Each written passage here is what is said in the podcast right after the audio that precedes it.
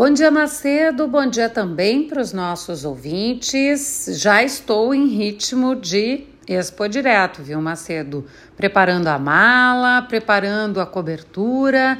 E no primeiro dia da feira realizada em Nome Toque, que é na próxima segunda, vai ter presença em peso dos políticos, de parlamentares, enfim, representantes do executivo, do legislativo e quem confirmou presença do governo federal é o ministro da Agricultura, Carlos Fávaro, que já esteve na exposição na edição de 2023.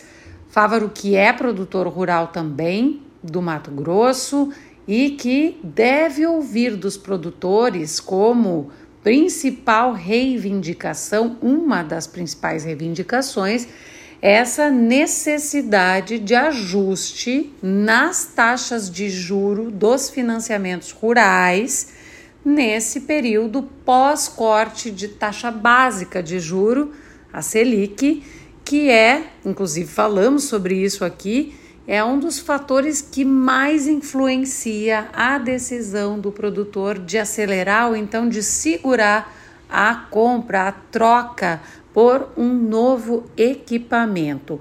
Para a indústria de máquinas, se a feira deste ano repetir o resultado do ano passado, quando as propostas encaminhadas chegaram a 7 bilhões, será um excelente resultado. Mais detalhes em GZH com Campi Lavoura, Gisele Leblen.